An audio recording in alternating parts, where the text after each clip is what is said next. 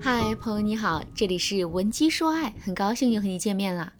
今天我想和大家来聊一聊关于两性关系中权力失衡的这个话题。爱情是很神秘的，它有一种魔力，可以让人因为爱而变得卑微，心甘情愿地为所爱之人付出，不求回报。就像张爱玲说的那样：“爱上你，我变得很低很低，一直低到尘埃里，但我心里是欢喜的，从尘埃里开出一朵花来。”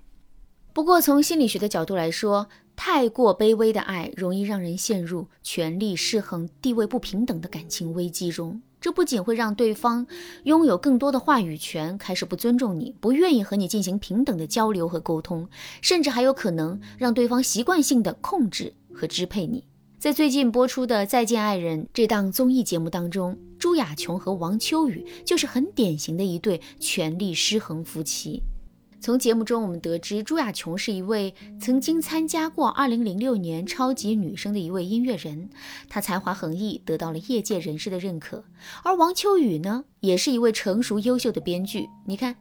这才女和编剧结婚本应该是天作之合，但令人没想到的是，在结婚以后，无论是在工作方面，还是两个人日常相处方面，王秋雨都一直在否定朱亚琼，让她长期受到打压。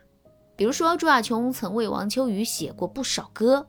但王秋雨却一点也不买账，频频对他否定，表示说：“我觉得没感觉，这些歌词都不太好，换个歌词的话应该能红。”再比如说，朱亚琼本是一位十分重视仪式感的人，可就因为王秋雨认为拍婚纱照、举办婚礼等等环节浪费时间没有意义，朱亚琼就只得委屈自己，满足丈夫的想法，两个人简单的去领个结婚证就完事了。再比如说啊，朱亚琼在节目里说，结婚好几年了，可她从来都没有听到过王秋雨对她赞赏认可的话语，甚至在朱亚琼打电话和王秋雨沟通事情的时候，就因为一点小小的问题，她马上就会得到王秋雨劈头盖脸的责骂。不得不说，朱亚琼和王秋雨这段权力失衡的亲密关系，让那个曾经被众人肯定的才女朱亚琼，变成了王秋雨嘴中的一文不值，也让朱亚琼过得越来越卑微，眼睛里早已没有了原来的自信的光芒。可能听到这儿，有的朋友会感叹：明明王秋雨都愿意和朱亚琼结婚在一起，这就说明他是爱着朱亚琼的，可为什么他又会在生活中这样无情地打压自己的妻子呢？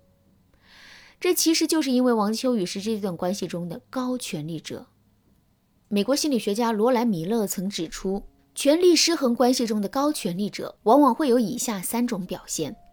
第一，他只追求自身的强大，为了达成目标，他会将伴侣视为他的资源和工具，只有当伴侣有助于他时，他才愿意顾及伴侣的感受；第二，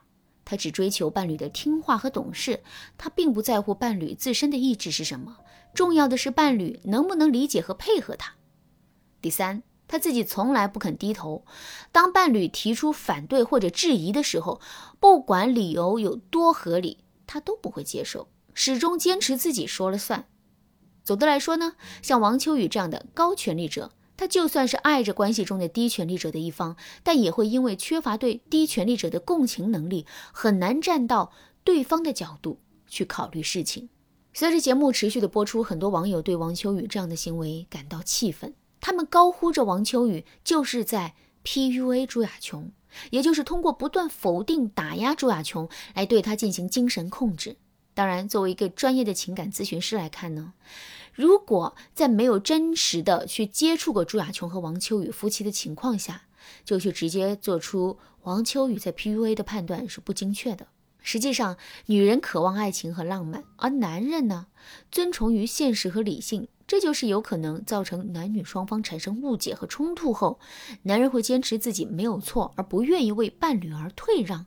而女人呢，则会因为爱。不去重视矛盾发生的原因，选择无理由的退让，长此以来，两人的距离就会被越拉越远，权力也会开始慢慢的失衡。当然，造成两性关系中权力失衡的原因还有很多，不同情侣之间的原因肯定是不一样的。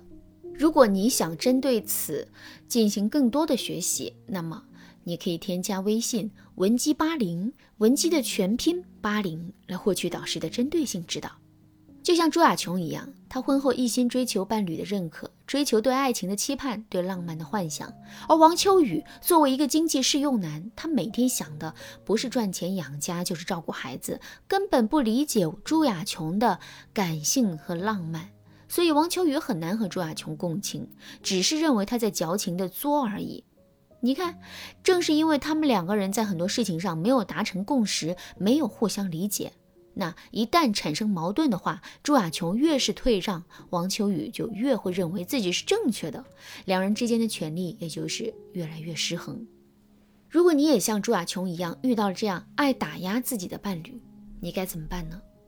第一步，从小事情开始拒绝对方的请求。对于长期被伴侣打压的人来说，立马去改变伴侣的想法，去纠正他打压的行为，是很难办到的。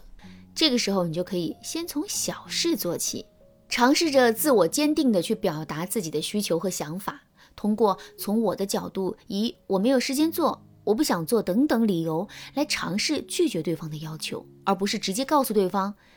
你再不愿意为了你们的关系做出妥协，从而激化你们的矛盾。比如说，下班回家后，明明你和男人都躺在沙发上玩手机，可他却偏偏要指示你去给他倒杯水。这个时候，你可以拒绝，并对他说：“亲爱的，我现在正在忙一个重要的东西，不方便走开，你还是自己去倒一下吧。”这样一来，男人是很难因为倒杯水这样的小事而去责备你的。只要他开始从这些小事上接受你的拒绝，那慢慢的，他也就会认识到你是一个有自己想法、有自己意志的人，不应该受到任何人的控制。第二步，找到自己的价值点。除了从小事上拒绝对方，你还得在你们的互动中找到能和对方平等交流和相处的点，也就是你对他的价值点。当你找到这个价值点时，你就有可能让对方因此开始依赖你、重视你，并且为了这个价值点主动的提高与你共情的能力，开始理解你，对你越来越好。比如说你在人情世故这方面比较擅长。而你的男人也正需要通过结交人脉来为自己的事业打下基础，那你就可以把这一点作为你的价值点，体现你的重要性。平时呢，你可以多多关注男人的朋友圈，帮他梳理一下他身边人脉资源，主动的告诉男人他应该注意的一些事项。等时间一久，男人就会慢慢感受到你的重要性。每次和人结交的时候，也总是想想，每次与人结交的时候，也总是想听听你的意见。而长此以往，你和男人权力失衡的关系也会因此慢慢的好转，男人也会开始认可你、理解你的，会为了珍惜你而对你越来越好。好啦，今天的内容到这里就要结束了。最后，我想强调的是，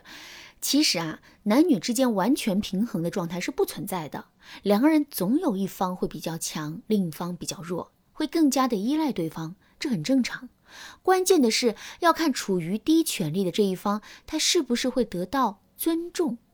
能不能得到理解、欣赏和关爱。如果你并不知道你和伴侣之间的关系是否健康，是否存在权力失衡的情况，你可以添加微信文姬八零，文姬的全拼八零，来进行一次预约，解决自己的烦恼吧。文姬说爱，迷茫情场，你得力的军师。